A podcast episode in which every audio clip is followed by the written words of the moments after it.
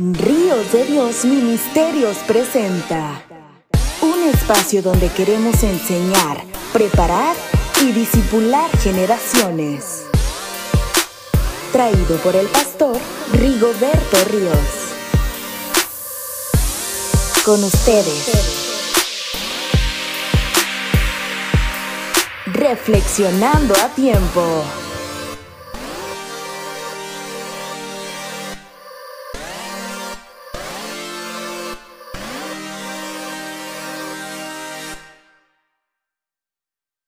Hola, ¿cómo están?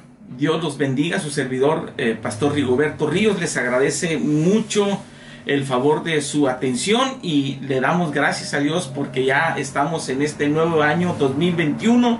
El 2020 quedó atrás con todas sus eh, experiencias que hayamos tenido, buenas o malas. Le agradecemos mucho a Dios que este 2021 nos permite estar con vida y continuar con, este programa de Ríos de Dios Ministerios y también con Reflexionando a Tiempo en las distintas plataformas de podcast. Gracias por el favor de su atención y bueno, estamos eh, en, este transitar por eh, Israel, los viajes que Dios me permitió y hoy cerramos este, eh, esta aventura, este capítulo con un tema por demás interesante. Gracias a todos los que este, nos han seguido y nos han hecho sugerencias y nos han compartido acerca de, la bendición que han recibido con, este tipo de temas. Y hoy quiero hablar acerca de lo que es el lugar de la eh, crucifixión y la resurrección del Señor Jesús que Dios me permitió estar precisamente en Jerusalén, en dos lugares que hoy por hoy reclaman ser el lugar auténtico donde Jesús fue crucificado y también donde eh, resucitó. Eh, ¿Dónde sucedió el evento central de todos los siglos? Es la pregunta que nos hacemos continuamente. Y claro que la arqueología moderna da nueva luz a esta antigua controversia. Y todos sabemos que la muerte y la resurrección de Jesús fue el evento más significativo de toda la historia de la humanidad. La ubicación exacta de donde fue crucificado, sepultado y resucitado ha intrigado a los cristianos durante mucho tiempo, durante siglos, y es así donde eh, pues estudiosos, arqueólogos, historiadores empiezan a, hacer sus investigaciones para pues eh, tener eh, eh, mejores bases, tener argumentos sólidos para decirnos dónde sucedió este evento. Y naturalmente el hecho es que este gran evento no depende de un sitio auténtico. La verdad es que Jesús fue crucificado y resucitó de entre de los muertos. Y no depende, como le digo, de, saber en qué lugar sucedió. Sin embargo, es natural que los cristianos tengamos interés en conocer dónde murió y resucitó eh, nuestro Señor Jesucristo. Y por eso es que ah, yo ah, quiero platicarles acerca de este asunto.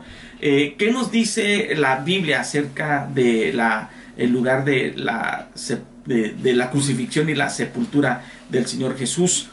Bueno, eh, la Biblia nos menciona solamente que ah, hay un lugar que se le llamaba el monte de la calavera o el Gólgota, que es una expresión aramea que significa la calavera, o también el Calvario, que es una expresión latina, y ah, este es, lo que tenemos como, eh, como evidencia bíblica, que se llamaba esa colina el monte de la calavera o el Gólgota y que también que estaba afuera de, la ciudad.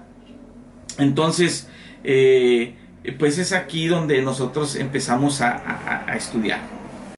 Varios lugares alrededor de Jerusalén han sido sugeridos como el sitio de la crucifixión y la sepultura y la resurrección del Señor Jesús, pero en épocas recientes, según los estudiosos, solamente dos han merecido una consideración muy seria, que es el sitio tradicional que se le conoce como la iglesia del Santo Sepulcro, que es una colina que se encontró este, dentro de los muros de la ciudad, y otro que se le conoce como el jardín de la tumba, o también se le conoce como la colina del Gólgota, porque cuando uno visita ese lugar desde, desde un lado, se pueden distinguir a este, las fosas eh, este, nasales y también los huecos oculares de una calavera y por eso se cree que, ese pudo haber sido el, el Gólgota o el Calvario. Además ahí está un jardín donde se encuentra un lagar, donde se encuentran los mikveas o los lugares donde se hacían eh, los eh, ritos de la purificación que eran propios de lugares donde habían este, eh, sepulcros y también se encontró un sepulcro cavado en una colina cerca del de, el Gólgota del jardín de la tumba y también se le conoce como el, jardín de, Gordon eh, en honor a Charles Gordon un inglés que en el siglo XIX sugirió que es el lugar donde, donde el Señor fue sepultado por esa, esa tumba que data del siglo I.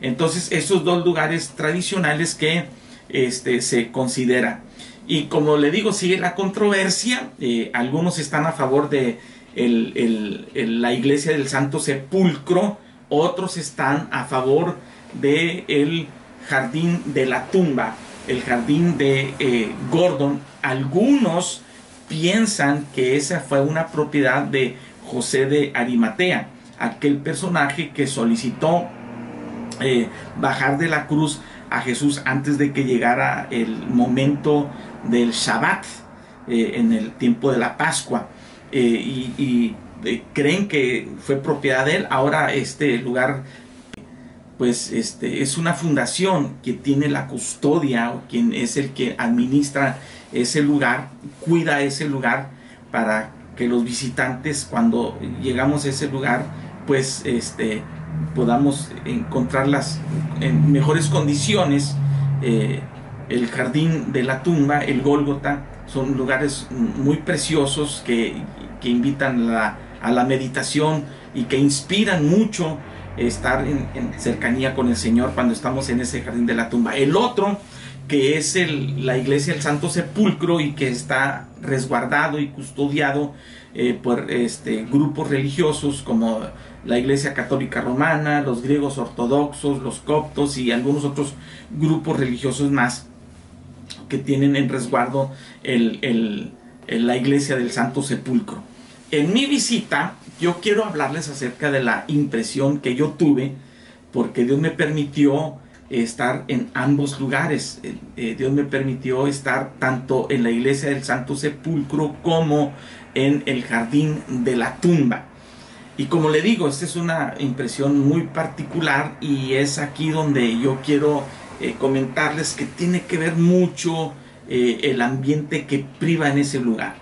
Cuando yo estuve en la iglesia del Santo Sepulcro, pude ver la reacción de las personas, de los visitantes, y déjeme decirle que veo en, los rostros de las personas que van a ese lugar de eh, la iglesia del Santo Sepulcro, llevan sus cirios, llevan sus rezos, sus mandas, y puedo ver mucha devoción en el rostro de las personas, eh, personas que eh, eh, anhelan estar en ese lugar, visitar ese lugar, pero yo percibí un ambiente de tristeza, un ambiente de, no sé si de derrota, porque la gente sale llorando, tal vez por las imágenes que, se encuentran en, en ese lugar, los impresiona tanto que ellos salen, como les digo, con un espíritu de tristeza, de angustia, de dolor, al ver representado en esas imágenes religiosas la muerte del Señor Jesús. Y, la verdad que eh, para mí también fue muy conmovedor al ver eh, las expresiones de las personas, porque yo pienso cómo es posible que a eh, la gente siga pensando o como que se aferran a tener a Jesús todavía en una cruz, se aferran a tener a Jesús todavía ahí en una tumba. Ese es el ambiente que privaba, eso fue eh, lo que yo espiritualmente percibí, desolación, muerte, angustia, desesperanza. La gente, como les digo, sale llorando, sale con tristeza mientras que en el jardín de la tumba, el otro lugar, el cual Dios me permitió este, visitar, ahí vi y sentí un ambiente de mucha paz. Las personas que vamos a ese lugar y lo visitamos, lo primero que percibimos es que la tumba está completamente vacía. No hay ninguna imagen que represente la muerte de Jesús. Hay un, un letrero en inglés que dice He is risen, es decir, Él ha resucitado.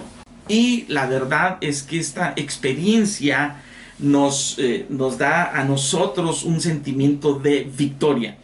Cuando estamos frente al Gólgota, a esa colina conocida como el Gólgota, y estamos leyendo la palabra, estamos refiriendo eh, lo que históricamente nos dice eh, la Biblia acerca de, eh, este lugar. Y cuando hablamos de la Biblia, podemos ver que este, de manera interesante los cuatro evangelios refieren, todos los cuatro evangelios refieren acerca de la crucifixión, la muerte y la resurrección del Señor Jesucristo. Lo podemos ver en Mateo 27, en Marcos 15, Lucas 23 y Juan capítulo 19. Y dice en Mateo 27 del versículo 31, después de haberle escarnecido, le quitaron el manto, le pusieron sus vestidos y le llevaron para crucificarle. El versículo 32 dice, cuando salían, hallaron a un hombre de Sirene que se llamaba Simón, a este obligaron a que llevase la cruz. Y cuando llegaron a un lugar llamado el Gólgota, que significa el lugar de la calavera. Y como les digo, la Biblia nos, nos menciona eh, acerca de este lugar que se le llama el Gólgota o el lugar de la calavera. Y en Marcos capítulo 15, en el versículo 22 también dice, y le llevaron a un lugar llamado Gólgota, que traducido es lugar de la calavera.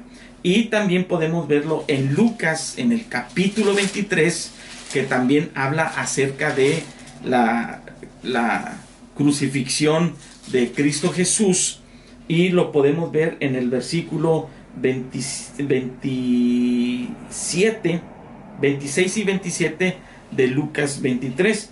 Y llevándole tomaron a un cierto Simón de Sirene que venía del campo y, y, lo, y le pusieron encima la cruz para que la llevase tras Jesús. Y le seguía gran multitud del pueblo y de mujeres que lloraban y hacían lamentación por él. En el versículo 33 dice, y cuando llegaron al lugar llamado de la calavera, le crucificaron ahí y a los malhechores, uno a la derecha y otro a la izquierda. En Juan capítulo 19, versículo 17, dice, y él, cargando su cruz, salió al lugar llamado de la calavera y en hebreo Gólgota, y ahí le crucificaron y con él a otros dos, uno a cada lado, y Jesús en medio. Estas referencias bíblicas nos hablan acerca de, del Gólgota. Y como le digo, eh, en el jardín de la tumba eh, a un lado se encuentra esta colina que se llama de, que le llamamos la colina del Gólgota o también la colina de Gordon, el jardín de la tumba o el jardín este, de, Gordon, como le digo, eh, este, en honor a Charles Gordon. Concluyo diciendo esto. Mientras que en la iglesia del Santo Sepulcro mi impresión muy personal fue acerca de angustia, desesperanza, por ver la imagen de un Jesús sepultado, de un Jesús crucificado. En, en el jardín de la tumba nosotros pudimos ver la victoria de, un sepulcro vacío, donde Jesús no está. Ahí pudimos celebrar también eh, la Santa Comunión, la Santa Cena, con un espíritu de alegría, con un espíritu de victoria, porque Jesús no está más en esa tumba. Jesús no está más en esa cruz. Él resucitó de entre los muertos. Ese domingo por la mañana, eh, estas mujeres cuando van a ungir a Jesús, se presentan estos ángeles y su mensaje es, ¿por qué buscan entre los muertos al que vive? Él no está aquí, ha resucitado. Yo le doy gracias a Dios por haberme permitido estar en ese lugar y también eh, constatar que Cristo Jesús no está más en una tumba. Él ha resucitado. Y como dice el apóstol Pablo en Primera de Corintios, en el capítulo 15, acerca de la gran victoria que usted y yo podemos tener contra la muerte, el apóstol Pablo se hace una pregunta eh, extraordinaria y poderosa y dice, ¿dónde está, oh muerte, tu aguijón? ¿Dónde, oh sepulcro, tu victoria? Ya que el aguijón de la muerte es el pecado y el poder del pecado la ley. Mas gracias sean dadas a Dios que nos da la victoria por medio de nuestro Señor Jesucristo. La muerte ya no tiene más dominio sobre los que hemos confiado en Cristo Jesús y sobre los que hemos abrazado el poder de la resurrección. Porque si los muertos no resucitan, tampoco Cristo resucitó, dice Primera de Corintios versículo 16 y continúa diciendo la Biblia, y si Cristo no resucitó, vuestra fe es vana, aún estáis en vuestros pecados. Entonces también los que durmieron en Cristo perecieron. Si en esta vida solamente esperamos en Cristo, somos los más dignos de conmiseración de todos los hombres. Mas ahora Cristo ha resucitado de los muertos, primicias de los que durmieron es hecho. Porque por cuanto la muerte entró por un hombre, también por un hombre la resurrección de los muertos. Porque así como en Adán todos mueren, también en Cristo todos serán vivificados. Gloria a Dios por esta eh, resurrección de nuestro Señor Jesucristo, porque los que eh, hemos creído en Cristo Jesús, con Él fuimos también nosotros crucificados, también fuimos sepultados a través del bautismo, pero en la resurrección de Cristo también nosotros hemos sido resucitados. Que Dios los bendiga y gracias, gracias por su atención.